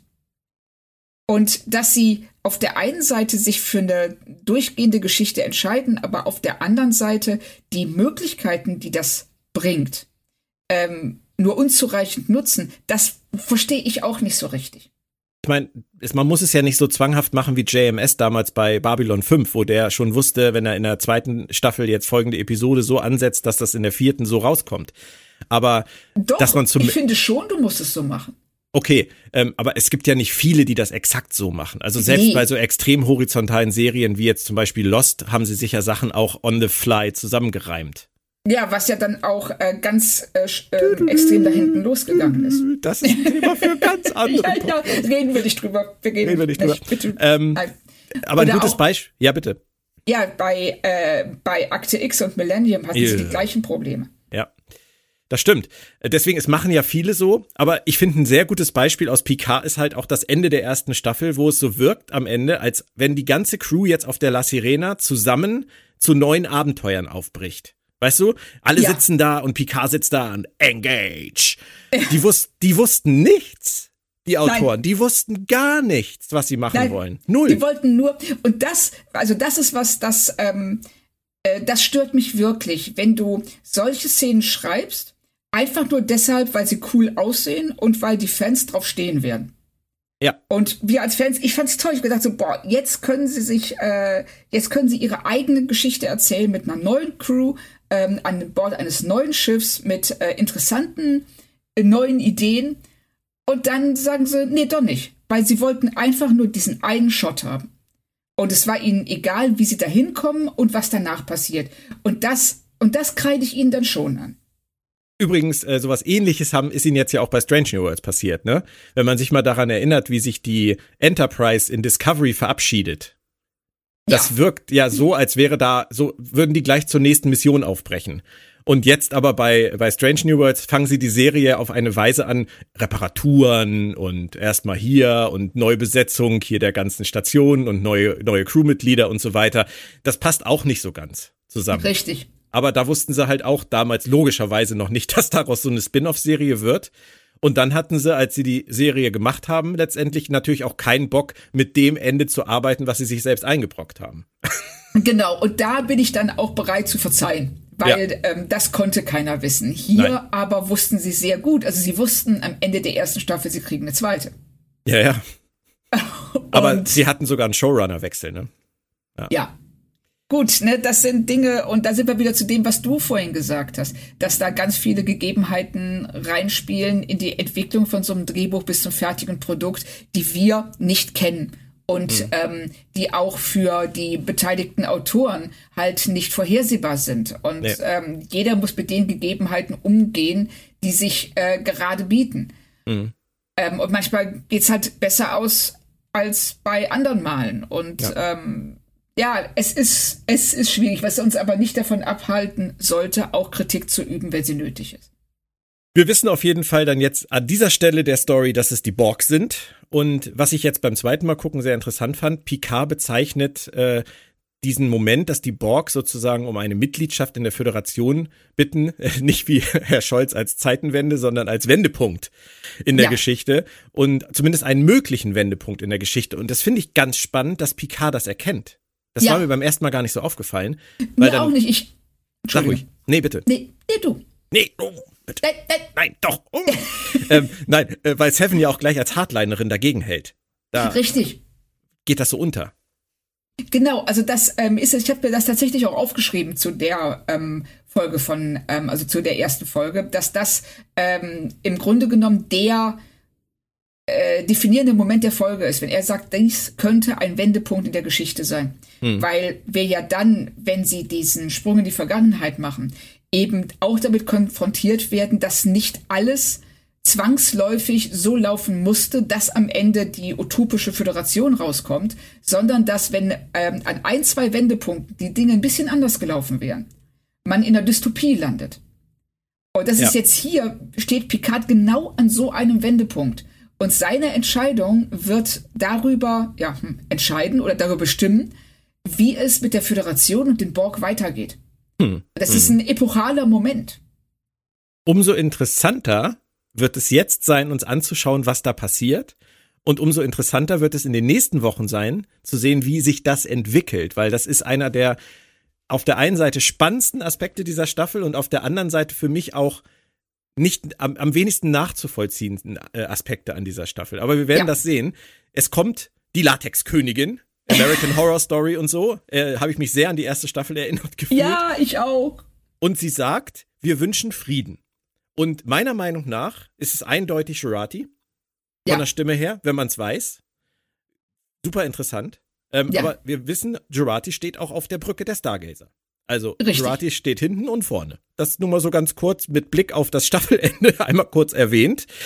ähm, mit dem Wissen um dieses Ende gefragt, warum fragen die Borg nicht genauer nach oder sagen nicht genauer, was sie wollen? Warum lassen sie es alles so eskalieren?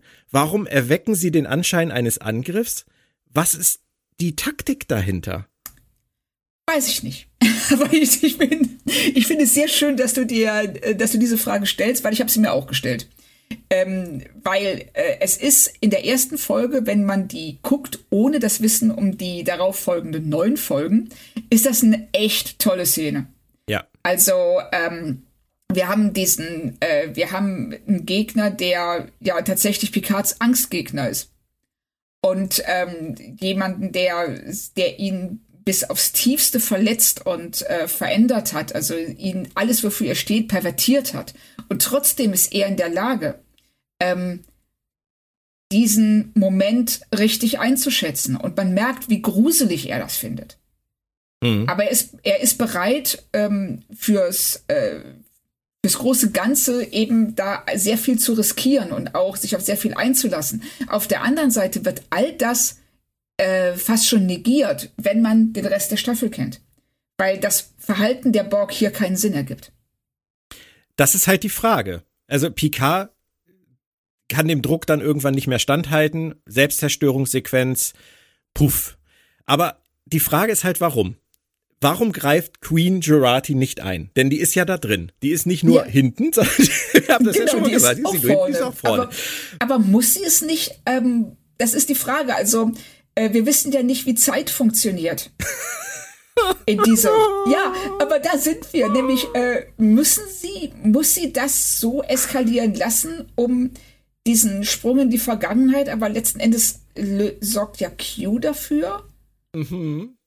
Und der könnte es einfach so machen, ohne die Borg. Und das wäre alles überhaupt kein Problem. Ja, gleich, gleich haben wir einen Knoten im Hirn. Warte kurz. Ja.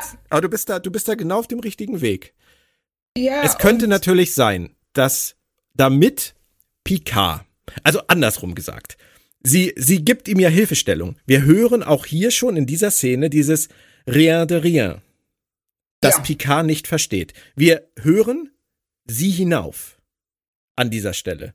Was Picard ja. nicht versteht, wo ich damals gedacht habe, die, die Borgkönigin ist seine Mutter. Was jetzt für mich auch keinen Sinn ergeben hätte. Aber gut.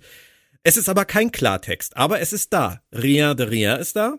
Sie hinauf ist da. Super subtil, keiner checkt es. Selbstzerstörungssequenz, puff. So. Vielleicht muss die Queen das Paradoxon erschaffen, damit Picard in der Lage ist, rien de rien und sie hinauf so zu verstehen, dass er die Selbstzerstörungssequenz aussetzt. Soweit würde ich sagen, könnte man das Ganze noch durchargumentieren. Aber warum ist das rien de rien und sie hinauf dann überhaupt schon da? Ich weiß es nicht. Also, weil das sind ja alles Dinge, die erst durch Q eingeleitet werden.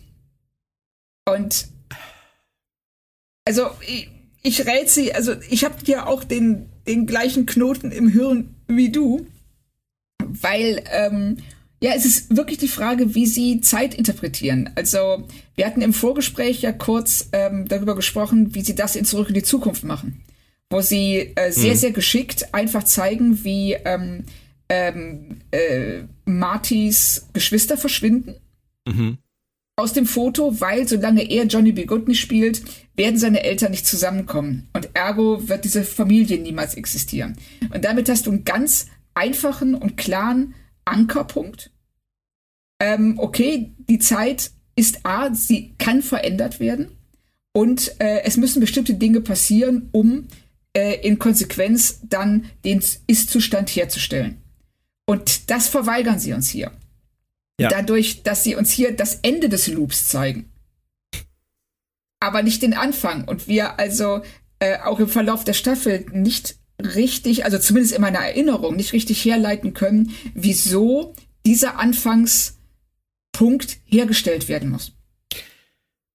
Eine Korrektur noch, ich habe das äh, im Vorgespräch übrigens falsch gesagt. Ähm, sie spielen natürlich Earth Angel, während die Eltern von Marty sich küssen und nicht Johnny B. Good. Er spielt oh. Johnny B. Good vorher, aber dann kommt Earth Angel.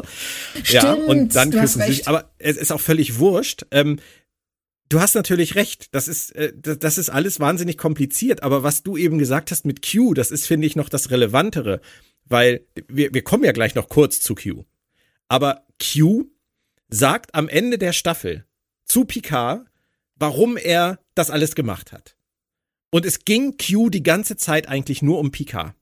Um Picard, ja. Picards Gefühle, Picards Vergangenheitsbewältigung, Picards Zukunft, dass er nicht einsam geht. So.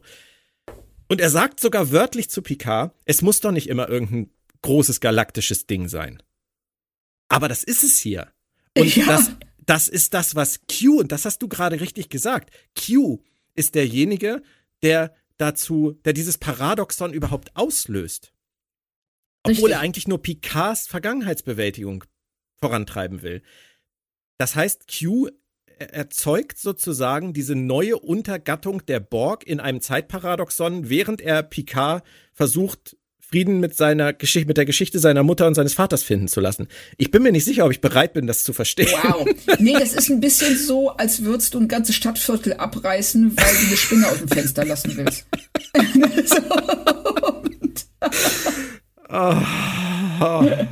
also ich, ich mag ja Zeitreisen, Claudia. Ja. Ich mag Zeitreise, Filme, Zeitreise, Ich mag Zeitreisen. Aber, ja. und ich mag es auch, wenn, wenn Janeway zu einem Zeitparadoxon sagt, oh, krieg ich Kopfschmerzen von, brauche ich Kaffee. ja, Alles gut. Aber manchmal geht's so irgendwie drüber, dass es mir dann zu ernst ist, dass es, dass auch zu viel auf dem Spiel steht, dass ich dann etwas mehr Informationen gerne hätte. Und die Richtig. fehlen mir, um das wirklich zu verstehen. Du hast das auch heute schon mal gesagt. Was wollen die eigentlich erzählen? Was ist eigentlich das Thema? Ist das ja. Thema neue Untergattung der Borg? Muss passieren, damit die Zukunft gerettet werden kann? Oder geht's um Picard und seine Mutter und seine Zukunft? Oder geht's um die dystopische Zukunft, die ausgelöst wurde durch irgendwas in der Vergangenheit, was anders gelaufen ist? Hast du eben auch schon angedeutet. Kommen wir in der Staffel auch noch zu. Ich weiß es nicht. Und zu diesem Zeitpunkt jetzt nach dieser ersten Folge weiß ich es erst recht nicht. Richtig. Also man weiß es einfach nicht und man wird hier auch ähm, aus der Folge entlassen eben mit äh, dem Auftritt von Q und seiner ja. Behauptung, der Prozess hat nie geendet. Genau.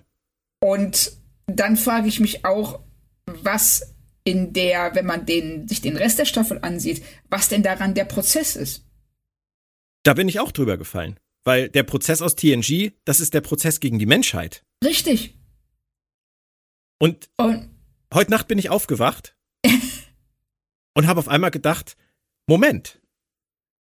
Q sagt das nur, um Picard in die Irre zu führen. Weil Picard hm. selbst rausfinden soll, dass es eben nicht um ein galaktisches Riesenproblem geht, sondern nur um fucking ihn. Was denkst oh, du? Interessant. Also das ähm, lässt uns immer noch mit der Frage zurück, ähm, ob er nicht hier äh, extrem weit übers Ziel hinausschießt.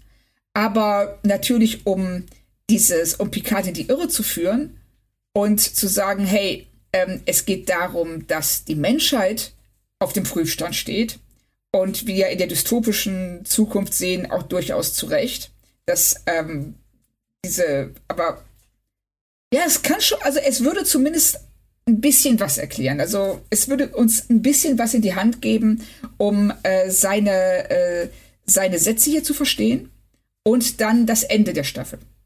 Ja, ähm, habe ich dann auch gedacht, tatsächlich. Ähm, für den Moment okay, es würde auch Q's Stil entsprechen, so reinzukommen. Er, er spielt das ja auch großartig, John. Ja, er ist toll. Und ich meine, alleine sein Auftritt in Jung, de-aged ja. und dann, oh, ich muss mal aufholen. Das ja. ist mega. Ich finde den ganzen Auftritt wirklich toll. Also für diese Folge, die Folge ist an sich auch, finde ich, super, wenn man sie für sich alleine bewertet und Auf schließt sie natürlich toll ab. Und wenn man jetzt sagt, okay, er will Picard ein bisschen herausfordern und er will ihn an den Prozess erinnern und er will, dass Picard in die falsche Richtung denkt und so weiter, kann ich alles verstehen. Und dann lass uns nur ganz kurz vorausblicken. Es geht ja dann darum, dass Picard seiner Vorfahrin klar machen muss, dass sie diesen Flug machen muss, damit diese dystopische Zukunft nicht passiert. Ne? Genau. So. Was hat das mit seiner Mutter zu tun? Nichts. Okay. also, zumindest meiner Meinung nach hat das nichts zu tun. Ich verstehe ähm, da auch, ähm, ich verstehe diese verschiedenen äh, Handlungsebenen nicht richtig. Warum äh, Q mit aller Macht versucht, René daran zu hindern? Ja, er ist ja der, das ist ja noch der Witz. Er ist derjenige, der die dystopische Zukunft ja überhaupt erst auslöst, genau. damit, dass er sich einmischt. Richtig. Und, äh, und da verstehe ich auch seine Prioritäten nicht so ganz. Was möchte er denn eigentlich? Ich verstehe auch die Message nicht. Ich verstehe die Message für Picard was nicht. Die, richtig, was ist die Message? Und ähm, also da werden wir sicherlich in den nächsten Wochen noch öfter drüber sprechen und vielleicht auch drüber stolpern. was will uns die Staffel sagen? Ja, ja. Also ich finde, er, er fasst es, also Q jetzt fasst es dann am Ende noch sehr viel besser zusammen, als er sagt, willkommen am äußersten Rand des Weges, der nie gegangen wurde. The Road Not ja. Taken. Das zielt ja 100% auf Picard ab, der ja, diese Road nicht gegangen ist. Aber wir denken natürlich, vor allem wenn wir die nächste Folge sehen, der äußerste Rand von The Road Not Taken ist die dystopische Zukunft. Ja. Und ähm, denken wieder an The Trial Never Ends. Und Richtig. fragen uns die ganze Zeit, was hat es damit zu tun? Denn ich meine, selbst wenn wir jetzt mal die René-Geschichte schon mal vorwegnehmen und sagen, René, die hat irgendwelche psychischen Probleme, Angstzustände, möchte eigentlich nicht auf diese Reise gehen, befeuert von Q, auch noch befeuert von Q. Ähm, hätte sie sonst vielleicht sich getraut, aber da Q sich einmischt nicht. Was sagt das über die Menschheit aus? Das sagt doch nichts Negatives über die Menschheit Nein, aus. Nein, gar nicht. Also das ähm, alles, was er in TNG, wenn er diesen äh, Prozess angegangen ist, da ähm, konnte er ja ganz konkrete Beispiele nennen. Ne, ob das jetzt ähm, Kriege, Zerstörung, Sklaverei, ähm, äh, äh, Umweltsauerei und was auch immer ne, er, da, er da anbringen kann. Ich habe das gerade als Rap vorgestellt. Sklaverei und Umweltsauerei. Egal, ja, bitte, Stimmt. weiter. So, er hatte ja immer gute Gründe für seine Kritik, aber hier ja.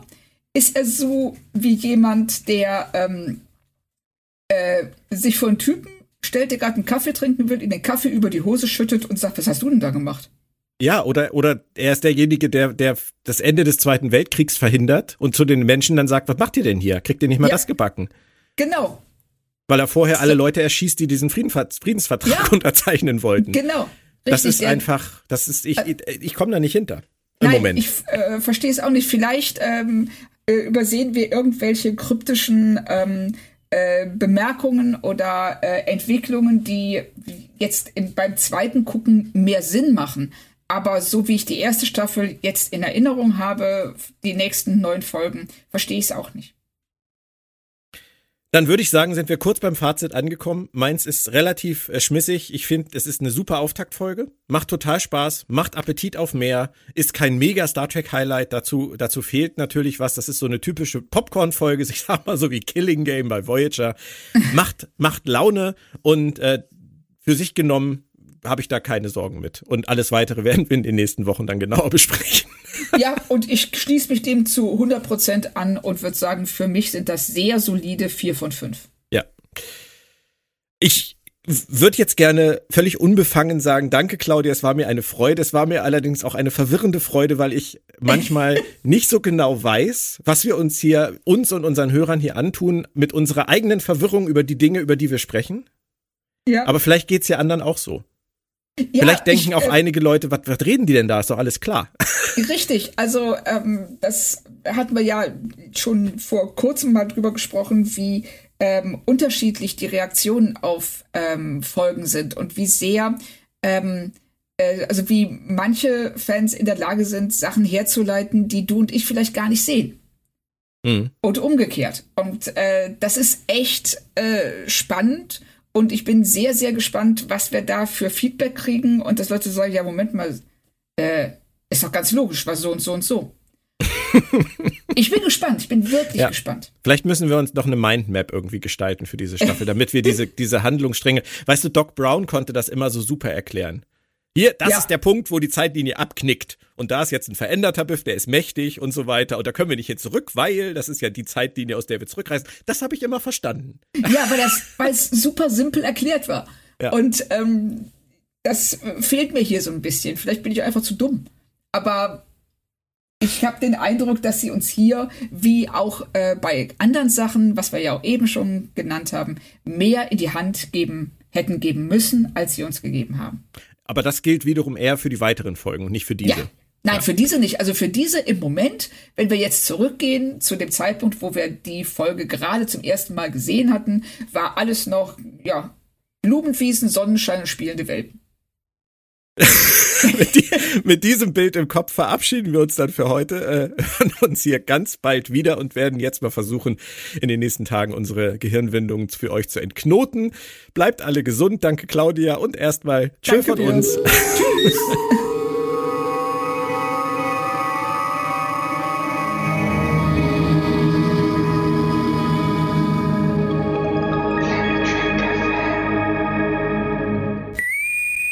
Planet Trek FM ist ein Podcast von planettrek.de.